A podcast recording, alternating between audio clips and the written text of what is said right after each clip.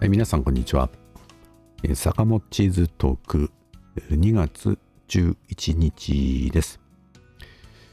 えー、っと、まあ、これでね、えー、元旦の震災からですね、1ヶ月以上経ちまして、まあ、私もこの震災の絡みでバタバタしてたということもあったりしてですね、まあ、なかなかちょっと気分が乗らないということもあって、えー、このトークも、まあ、放置されているような感じでした。まあ、あの元旦のですね、えー、っとこの震災、まあ、地震の時はですね、まあ、あの関西方面に向かってですね、まあ、親類のお宅に向かって夫婦で、えー、北陸道をですね走らせていたんですけども、ちょうど鯖江ですね。福井県鯖江のところで、えー、まあ、情報が入って、えー、でそれでパーキングでテレビを見てるとこれは大変なことになったなと、えー、そういうことで、え急遽折り返して引き返して、え富山に戻ってきました。まあ、あの輪島の火災なんかもねずっと中継されていて大変なことになったなと。いうふうに思いながら、まあ、あの時に、まあ、うちの党のですねあの皆さんと連絡を取り合って、まあ、とにかく現状を共有しなきゃいかんよねということで、えーまあ、翌日の2日の午後に、え、緊急のリモート会議を開い開こうということも決めてね。で、まあ、翌日私もま現場にまずは行ってみないとということで、あの、氷見市の方にね、行ってきました。まあ本当に、あの、前回のお宅があったりとか、えー、こう、液状化でね、大変なことになってるということも、まあこの目で見てきてですね、それで午後の、ま、2時からそういう会議を開いて、えー、県内の状況を、まあ、えー、共有をしました。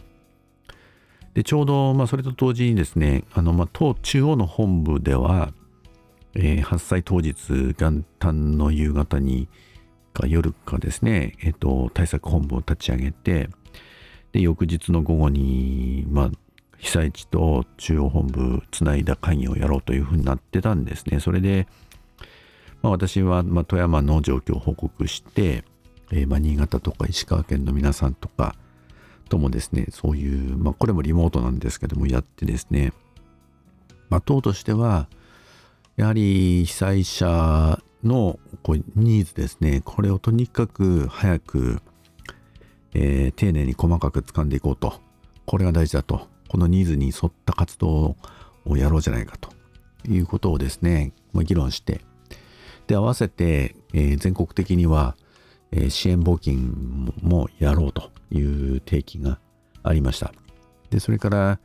まあ、原発のですね、あの、まあ、歯科原発は稼働してなかったんでよかったんですけども、まあ、もしこれが稼働してればどうなってたかという地震だったわけですけども、まあ、明らかに、えー、道路の寸断がね、ひどくて、えー、もう逃げられないということになったわけですよね。あの能登半島はもちろんですね、えー、富山県の氷見市に、えーとまあ、そういう原発事故の際にスクリーニングなどをするそういう場所が一応定められているんですけどもその公園ももう地割れ陥没でですね、えー、もう使えない状況になってたということはこの後にわかるんですけども、まあ、とにかく原発事故が起こったらもうまあ、多くの能登半島の皆さんやあるいは氷見の皆さんとか逃げられなかったなということもねはっきりしまして。でまあその2日の段階では、まあ、まずはその志賀原発のですね安全情報をとにかく開示せよと。どうなってるのかと。で、まあ、合わせてやはり原発、まあ、この志賀原発とか柏崎刈羽原発のですね廃炉をですねもう求めるしかないよなということも、まあ、その会議で、えー、確認をしたわけですね。で、まあ、うちの党の富山の党としては4日からですね、えー、街頭に立って、えー、この地震の募金活動を開始をしました。えー、と現在、まあ、2月の頭の段階で全国的には、えー、と1億3000万ぐらいですね、えー、寄せられていますし、まあ、富山県内では、まあ、200万近くですね集まってる集まったものをまあ本部に送ってるんですけどもでその集まった募金額をですねそのままですね、まあ、石川県が大きいんですけども、各自治体とかですねまあ、いろんな、まあ、協同組合みたいなねあの観光業界みたいなところとか、え、そういったところにですねあのこう募金をお渡しをしています。富山県はですね、えっと、富山県の方に、えっと、800万それから氷見の方に300万えー、その後高岡射水にそれぞれ300万と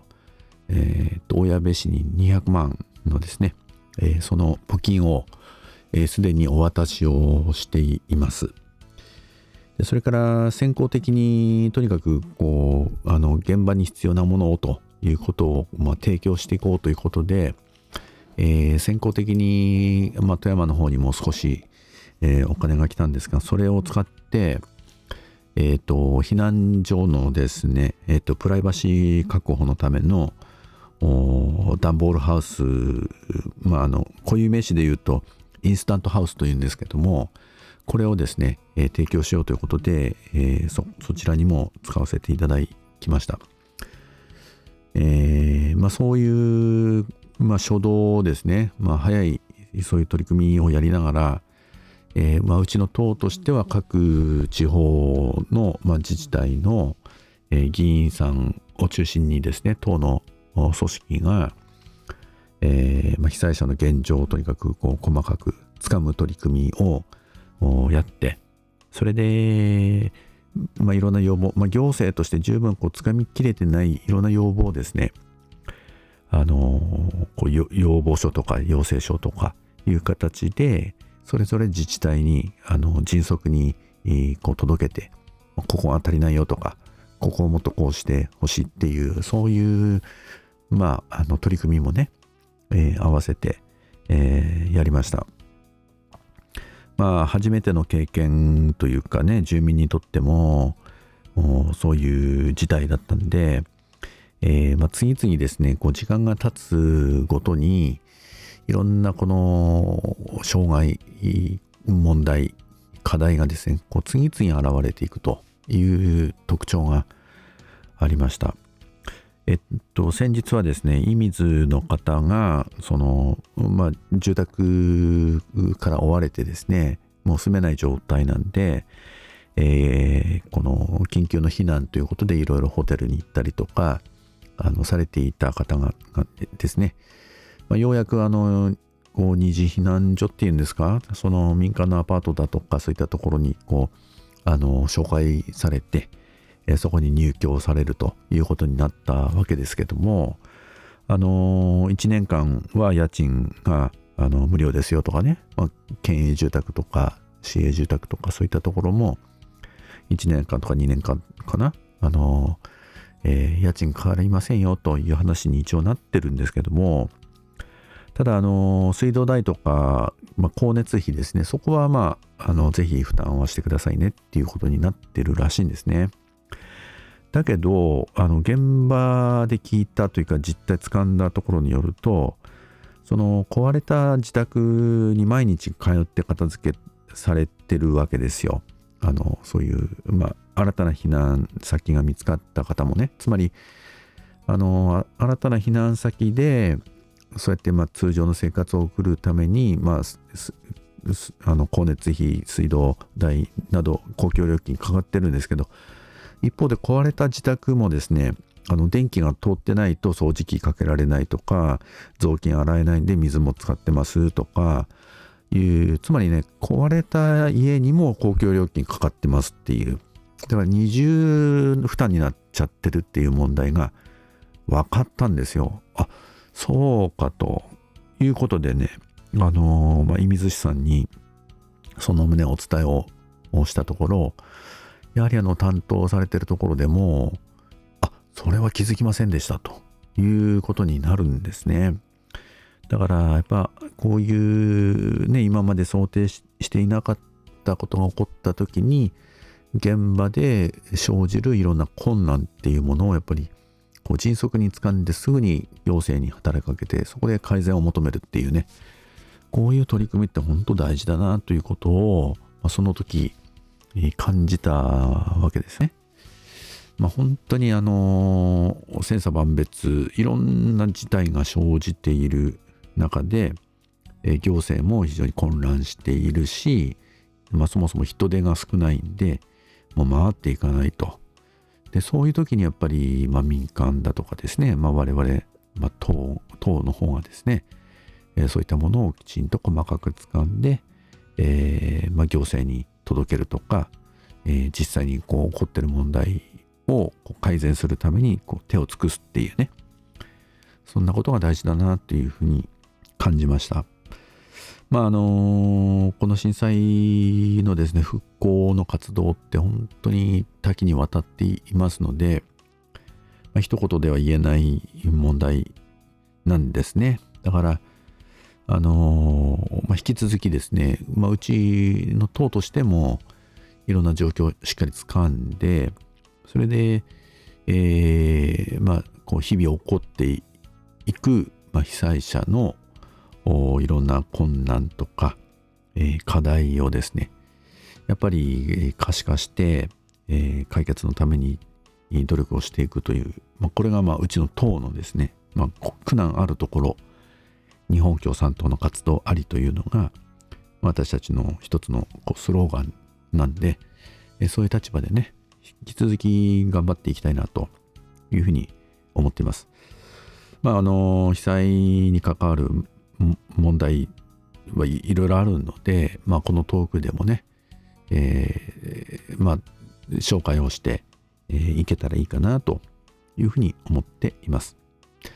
えー、今日は2月11日坂本地図トークでした、えー、お聞きいただきましてありがとうございました。